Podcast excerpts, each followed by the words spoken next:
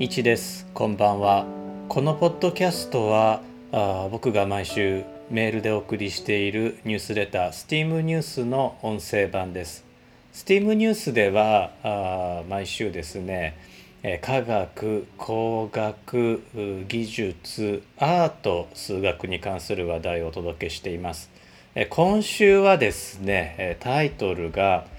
ストラディバリウスの音色を求めて、えー、ということで、まあ、ストラディバリウスというのは、まあ、あのバイオリンの名器なんですけれども、まあ、この音色を求めた科学者たち数学者たち、えー、それから技術者たちアーティストたちの話をね、えー、させていただこうと思っています。今週もどうか最後までお楽しみいただければと思います。え実はですね先週まあ、予定通りだったんですけれどもあのニュースレターとこのポッドキャストお休みを頂戴しまして、えー、1週間空きました。で、えーと、お休みをいただくのはもともと予定していたんですが偶然ですねその休みの間に、えーと、ワクチン接種が入りましてモデルナの2回目だったんですけれども、まあ、噂通りあの副反応が強く出まして40度近い発熱がありまして、まあ、このことはねまた別のポッドキャストでお話をさせていただいてるんですけれども3日ぐらいあの何もできませんでした。まあ、たまたまの予定通りお休みいただいてたんですけれどもあの緊急のお休みをいただくところでした。でそのお休みいただいていた間に、まあ、何をしてたかというとあのですねちょっと宿題にしていたシャーロック・ホームズ全集これ新訳が出てるんですね。21世紀入ってから新訳が出ていましてそれの全60話をですね一気読みしようと思ってシャーロック・ホームズ全集えっ、ー、とですね全9巻かな。全9巻、まあ、短編長編混ざってますからそれで60話、えー、一気読みをしました。でそれからえーと、こうシャーロック・ホームズの公式続編となるもの。あのいろんな作家さんがね勝手に続編とか、まあ、パロディ作品とか書いてるんですけども、え公式続編というのは2編ありまして、えそのうちの最初が「絹の家」という本でその次が「モリアーティ」という本があるんですけどもこの2冊も一気読みしまして今ねホームズ・ロスに陥っていますこの後こうパスティッシュ作品という、まあ、パロディも含めてですね他の作家さんがホームズ愛を込めて作ったあ書いた作品へ行くのか、うん、まあライバル作品もねいっぱいありますからねあのそっちへ行くのか、ね、ちょっと悩んでいるところです。まあ、パスティッシュといえばあの有名なあのアルセーヌ・ルパンなんかもまあ、ホームズの名前がねちょっと変えてフランス語版はあのシャーロック・ホームズじゃなくてアーロック・ショームズっていう名前でねエルロック・ショルメって読むんですかね、えー、ちょっとアメリカ版とかはまたちょっと違う名前になって出てるらしいんですけれどもちょっと名前を変えて、えー、出てくるというね、まあ、これも一種のファスティッシュなんでしょうね。あのあってそれも読みたいなと思っていてうんいろいろね宿題がかえって増えちゃったんですけどもまた次お休みいただいた時に一気読みしようかなとか思って、います。でシャーロック・ホームズを読んでいてあまああの一応ワトスン博士が書いたことになってるんですけども何気づいたかっていうとですねあの1巻目1冊目えー、とかはワトスン博士の語り方が下手くそなんですよね。でだんだん上手になっていくんですワトスン博士の書きっぷりが。で、まあ、僕もこうやってニュースレター書かせていただいてポッドキャストもさせていただいてるんですけどもまああの徐々に上手になっていけばいいのかなと思ってそれがあのちょっと救われたというお話でした。まあ、僕のお話ね拙いお話ずつ続けてるんですけどもあのどうでしょうかクオリティ上がっていくといいなと思っています。さて今週なんですけれども音の色の話をしてみたいと思います。えミュージシャンによっては音に色が見えるそうなんですね。これ音階ではなくて、えー、音階というのは例えばドレミですよねでドなら赤とかレなら黄色とかじゃなくてそういう話ではなくて、えー、例えばバイオリンの音なら水色とかですね楽器ごとに色が見える方があいらっしゃるそうなんですね。えー、もちろんその音階の方に対して色が見えるミュージシャンは結構いらっしゃるんですけども、まあ、今回の話は楽器ごとの色のお話なんですね。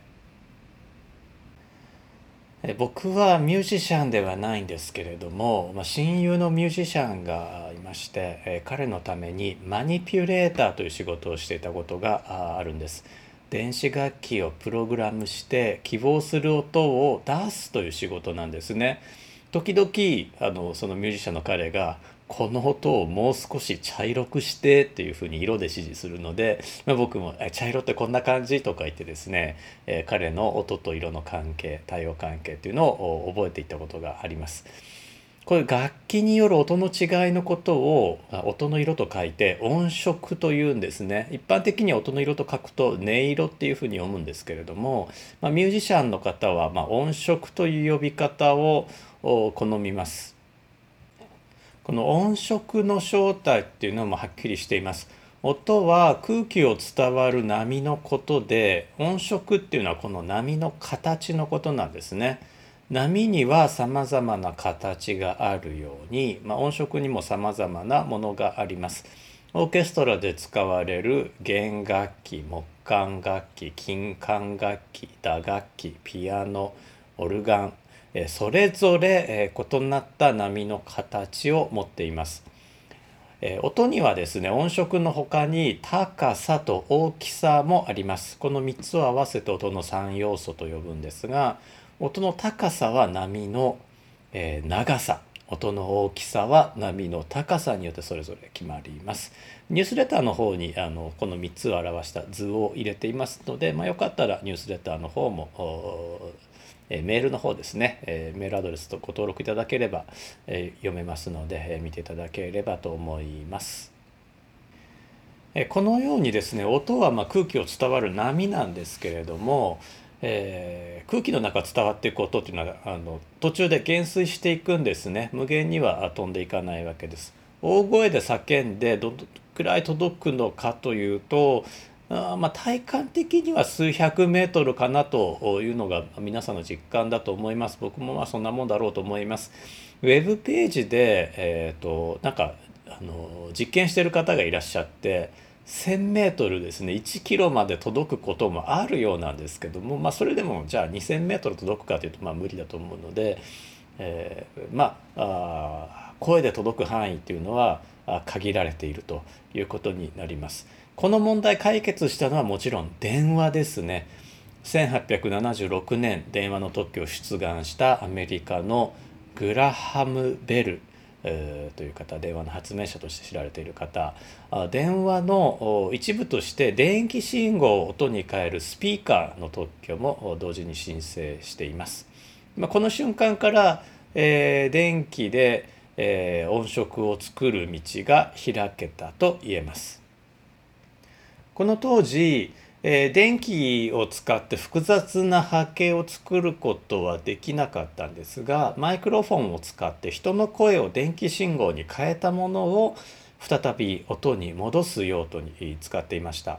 まあ、原理的にはですねこの時にまあその電気信号の方を、えー、作り出すことで、えー、楽器にすると電子楽器を作ると可能性が生まれたわけですね。えところでなんですが電話の時を出願したのは先ほど申し上げた通りグラハム・ベルなんですけれどもま公式な電話の発明者というのは別の方なんですね。えこれは2002年のことなんですけれども、えアメリカ合衆国議会が、え電話の発明者をイタリア人のアントニオ・メウィッチであると認めました。えメウィッチは事実上電話を発明したにもかかわらず、まあ、経済的な事情で特許を維持できなかったようなんですね。えまたベルの発明した電話なんですけどもマイクロフォンの性能が不十分だったようでこちらはですねアメリカの発明家トーマス・エジソンが開発した改良型のマイクロフォンというのが普及していますこれは結構最近まで20世紀終わりぐらいまで、え使われた形式です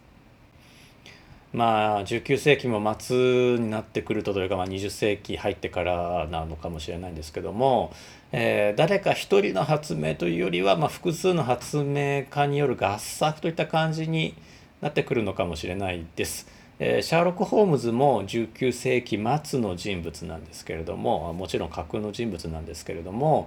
まあ、初期の通信手段というのは電報なんですねよく米海外 221B にこう電報が届いたっていうのをワトソン博士が書いてらっしゃるんですけどもあのホームズの後期作品になってくると、えー、電話が出てくるんですね。まあ、ワトソン博士に電話してもらってるんですけどホームズ自身はあの電話してないんですけどもワトソン博士がこう電話でやり取りとかをね、えー、しているのであこの時代電話が生まれたんだっていうのがあ分かるような内容になっています。え、さらに話はそれるんですけれども日本電信電話、まあ、NTT ですよね、えー、この NTT の TT って電信電話なので、え、テレグラムテレフォンなんですよ。でところが NTT がお手本にしたアメリカの AT&T という会社ですね。これアメリカ電話電信会社なんです、えー、アメリカテレフォンテレグラムなんですよ、まあ、電話が先か電信が先かってこれ日米で違うんですね。これなんでなのかよく分かりません。あのひょっとしたら言語文化的な違いがあるのかもしれないです。新しい発明前に持ってくるっていう違いがあるのかもしれないですがよくは分かりません。電気の波形を自由に操ることができれば好きな音色を作り出すことができると考えてそのような装置を作った電子工学者がいます。アメリカのロバート・モーグ博士で彼の作った装置はモーグシンセサイザーと言います。モーグシンセサイザーは1964年に初めて公開されました。日本では特に1980年代ですかね、えー、とモーグシンセサイザーのことを、まあ、モーグ博士の名前あの MOOG と書くので、まあ、ムーグというふうに発音してたんですねだからモーグシンセサイザーのことをムーグシンセサイザーと呼んでたんですよ。で現在でもそのムーグと発音されるミュージシャン、まあ、結構いらっしゃいます。しかしロバート・モーグは自分の名前をムーグと発音されることを嫌っていたので、えー、まあこのポッドキャストの中でもモーグで統一したいと思います。でちょっとややこしいんですけどもロバート・モーグ博士にはいとこがいらっしゃってえビル・モーグさんという方なんですけどもこの方日本でも商売をされていてあの別の電子機器の商売をされていて、え日本ではムーグの名前で商売されてるんですね。なので、えーと、ややこしいですけどもムーグの方は、えーと、いとこの方のビル・モーグさんですねで、え、シンセサイザー開発したロバート・モーグ博士の方はあるいはシンセサイザーのモデル名の方はモーグで統一したいと思います。モーグ博士よりも7年前にすでにシンセサイザーは開発されていたんですが、まあ、製品として開発されたシンセサイザーはモーグのものが初めて、えー、となります。モーグシンセサイザー非常に大きくてですねタンスのように大きかったのであの日本のミュージシャンを実際タンスと呼んでいたようです、えー、鍵盤がついてるんですけども和音を鳴らすこともできませんでした、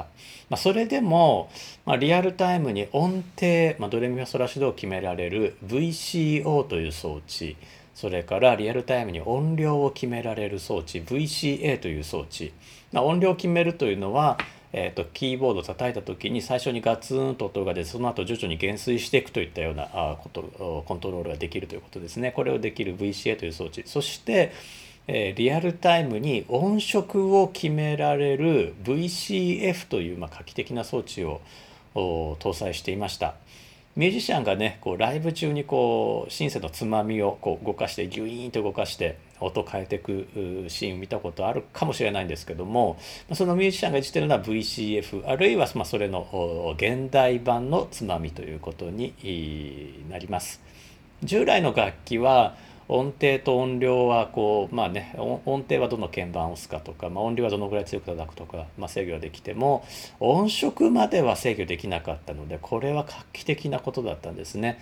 もちろんそのピアノの鍵盤を弱く叩いた時と強く叩いた時で音色は異なるんですけれども、まあ、それでもピアノの音はピアノの音じゃないですか。一方のモーグシンセサイザーは演奏中にこうフルートっぽい音にしたりバイオリンっぽい音にしたりとかそれから演奏前はもちろんのこと演奏中も音を変えられたんですね。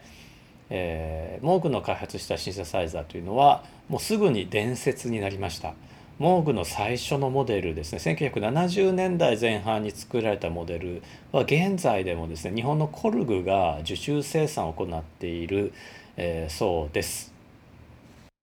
ここまで聞くとじゃあモーグってどんな音がしたのっていうふうにね、えー、関心が出てきたかもしれません。ここで、えー、ミュージックブレイクを兼ねて、まあ、モーグモーグシンセサイザーを使った音楽を聴いていただきたいと思います。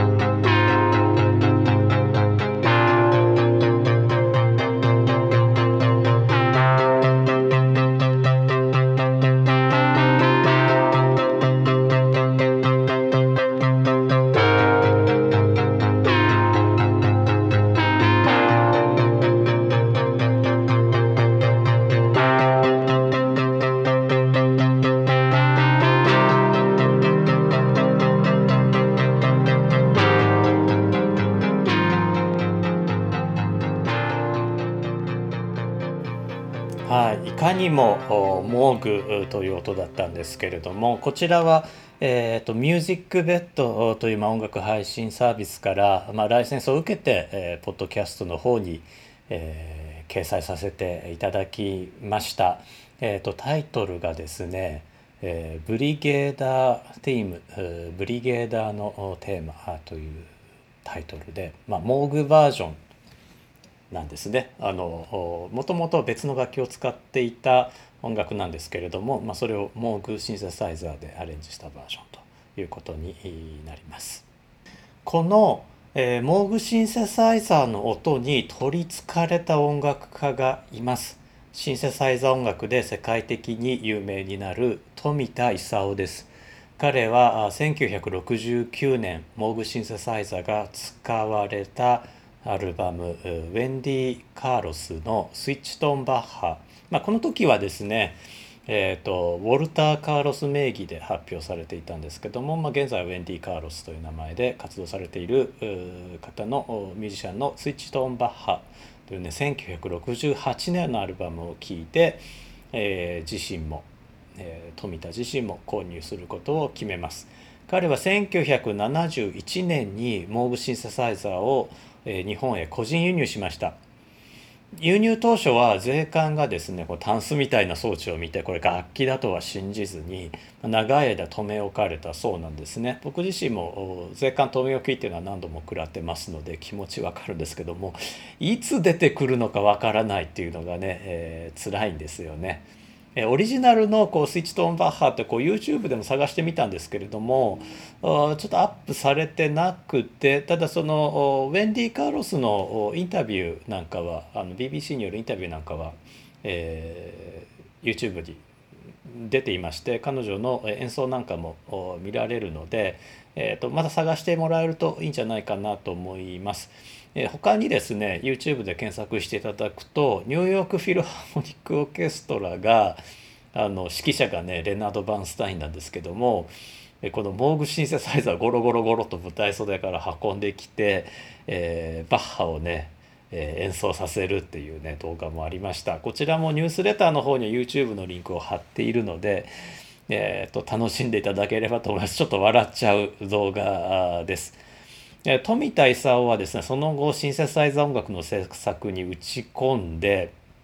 1974年「月の光」というアルバムを完成させます。ところがですねこの「月の光」に日本のレコード会社が興味を示さずアメリカの RCA レコードからアメリカ国内向けに発売されました、まあ、これが大ヒットとなって、えー、日本に逆輸入されたんですね、まあ、その後1975年には展覧会の絵1976年にはまホルストの惑星というクラシック音楽をシンセでモーグシンセサイザーでアレンジして非常に有名になりました。Apple Music で検索したところですね、まあ、とっても音がいいあのロスレス音源でも聴けるようでしたので、まあ、Apple Music 加盟されている方は、えー、ぜひ、えー、検索してみてください。え、ー、とですねもう僕もあの改めて聞いてみたんですけどやっぱりいいですね。富田勲いいですね。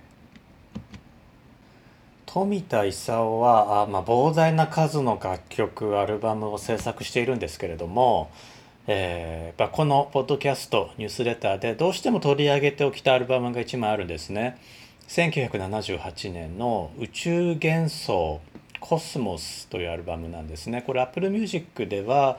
えーとまあ、オリジナルのタイトル COSMOS のコスモスじゃなくてこれ多分ドイツ版なんですかね KOSMOS という方が、えー、と出ていました、えー、注目したいのはあの実は楽曲ではなくて、まあ、楽曲も素晴らしいんですけれども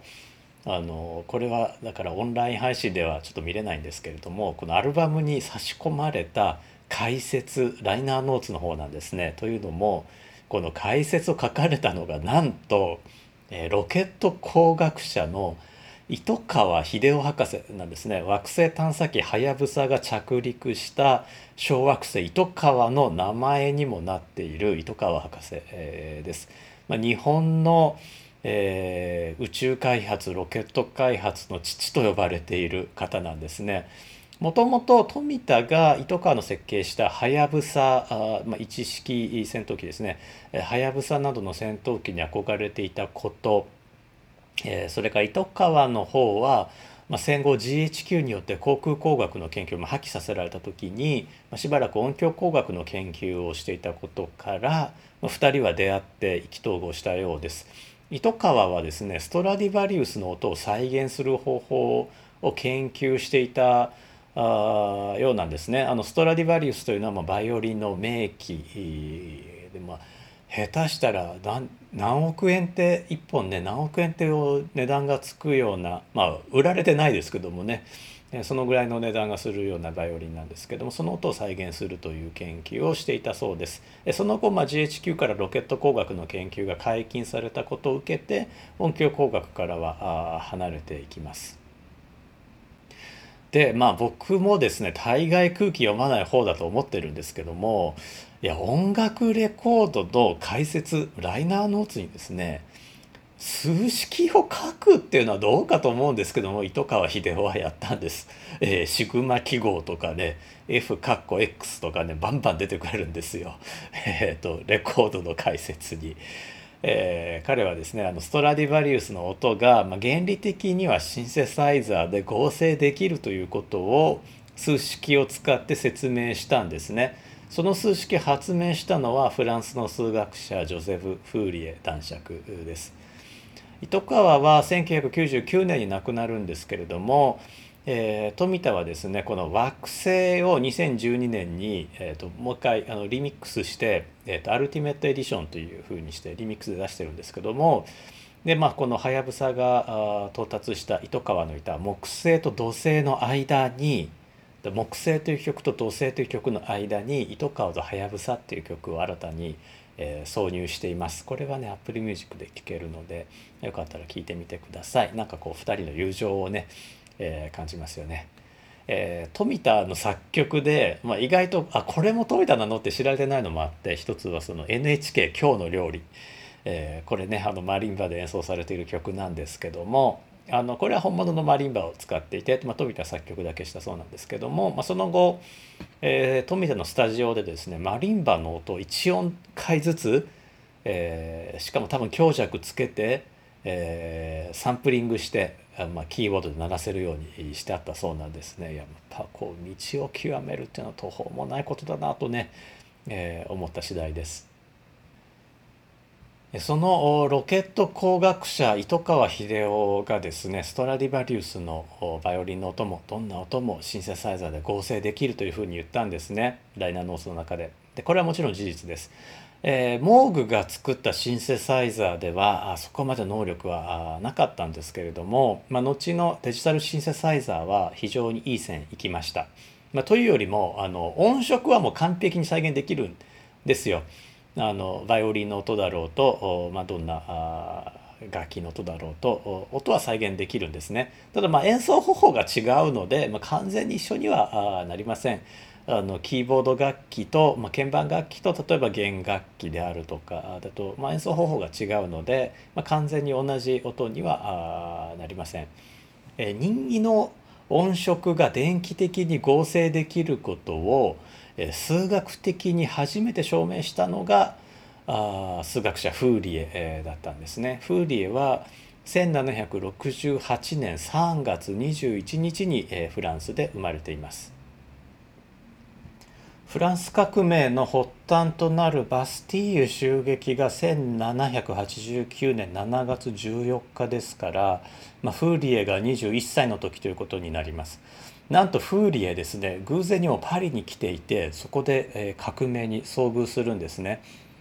1798年ナポレオンのエジプト遠征にフーリエも同行します。フーリエはなんかこう政治家としても能力があったようであのナポレオンの役にもだいぶ立ってます。えレスリー・アドキンスとロイ・アドキンスの著書「エジプトの鍵ヒエログリフ解読への執着」まあ、というえ翻訳、えー、未翻訳の本があるんですけれどもこの中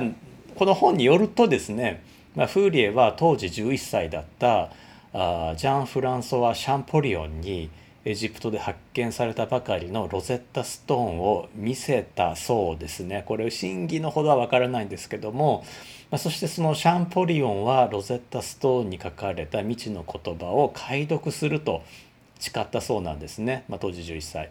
えー、その後シャンポリオンは、えー、20年かけて、えー、ロゼッタストーンに書かれた古代エジプトの象形文字ヒエログリフを解読しています。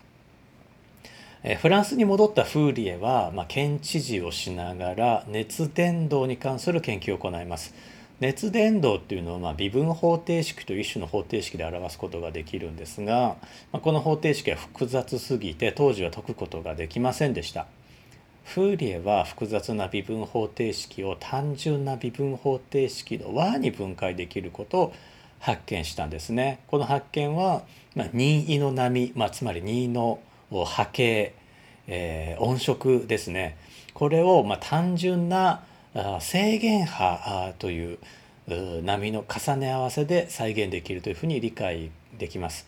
制限波っていうのはあの波の中では一番簡単な形で音にすると、まあ、ポーっていう音に聞こえるんですね。まあなんか澄んだフルートの音なんかそれに近いかなと思います。あ、リコーダーの音とかもね、近いかもしれないですね。で、このポーっていう音を2倍したもの、3倍したものっていうのを重ねていくと、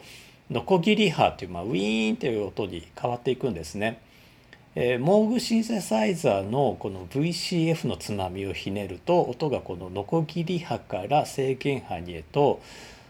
連続的に変化をしていきます。モーグ博士はこのノコギリ波と制限波の間に無限の音色が合成できるというふうに、まあ、睨んで装置を開発していったわけなんですけれども、えー、ただね、えー、このアナログ楽器なんですね。コンピューターが入っていないアナログ楽器なので、まあ、例えば気温が変わったりだとかえーまあ、他の装置を動かしていくとちょっとこう電圧電源電圧が下がったりとかするとちょっと音がねずれちゃったりするんですよ。割とこう人間的なところがあってそれがまあミュージシャンに愛されたあ理由なんだと思います。まあ、糸川博士がねこの富田勲の「コスモス宇宙幻想」に書いた解説にも、まあ、フーリエの発見した原理に基づいてどんな音でも制限波の重ね合わせで再現できるというふうに、え、書かれています。え、しかし、え、モーグシンセサイザーでピアノの音色が出せるかというとこう出せないんですね。それからまあ金管楽器ブラスの音色もま苦手なんですねストラディバリウスの音にも、まあ、音色にもまあ微妙に近づけないんですねこれ実はこれ理由があってですねこの2倍3倍4倍で足していくだけじゃなくて1.1倍とか1.2倍とかいったこう非整数字倍音と言われる倍音っていう成分をね、えー、元の音に足していかないと再現できなかったんですね。世界初のデジタルシンセサイザーとなったヤマハの DX7 はそこら辺が非常に得意だったので、えー、まあ、数々の名曲に使われました、まあ、日本人だとあの坂本龍一さんなんかも DX7 を非常に、えー、多用していますえニュースレターの方で紹介させていただいた、まあ、ドン・ドーシーという演奏家のアルバムで「バッハ・バスターズ」これバッハの曲を DX7 を中心にね、まあ、モーグも使われていたんですけども、えー、演奏したアルバムがあります。これ人工的に作られた後で、まあ、なんか無理くり DX7 使った部分もあったと思うんでちょっと苦手な音も、えー、使ってるんですねこれ YouTube にもありますしあの Apple Music にもありますしえーと、ぜひね、えー、検索してみてください。ドン・ドーシーのバッハ・バスターズという曲です。ポッドキャストでは残念ながらちょっと半径の関係で、えー、ご紹介できないんですけれども、まあ、ぜひね、聞いてみてください。え、コンピューターの計算能力が向上した現在ではさまざ、まな音色、まあ、バハ・バスターズではちょっと苦手だったクワイアって、まあ、コーラスですねそれからピアノの音なんかも、まあ、非常にリアルに再現できるようになっています。ま、ここら辺ねコンピューターグラフィックスがもう現実の映像と区別つかなくなってきたのと似たように、えー、電子楽器による音が、まあ、現実の音と区別がつかなくなってきたのと似ているかなと思います。えー、というわけで、えー、今週も最後まで聞いていただいてありがとうございました。今後とも STEAM ニュースをえー、それからポッドキャストの方も聞いていただければと思います。他に、えっ、ー、と、ポッドキャストをですね、いくつかさせていただいています。あの、Apple のポッドキャストアプリで聞いていただいている方は、えっと、チャンネルというところ、あの、Steam プラスっていうリンクが出てます。押していただくと、まあ、僕の他のポッドキャストも、えー、出てまいります、えー、よろしかったらそちらも聞いていただければと思います。今日は聞いてくださってありがとうございました。また次回お会いしましょう。いちでした。You say I can't take anymore. In my head, it plays like a broken record.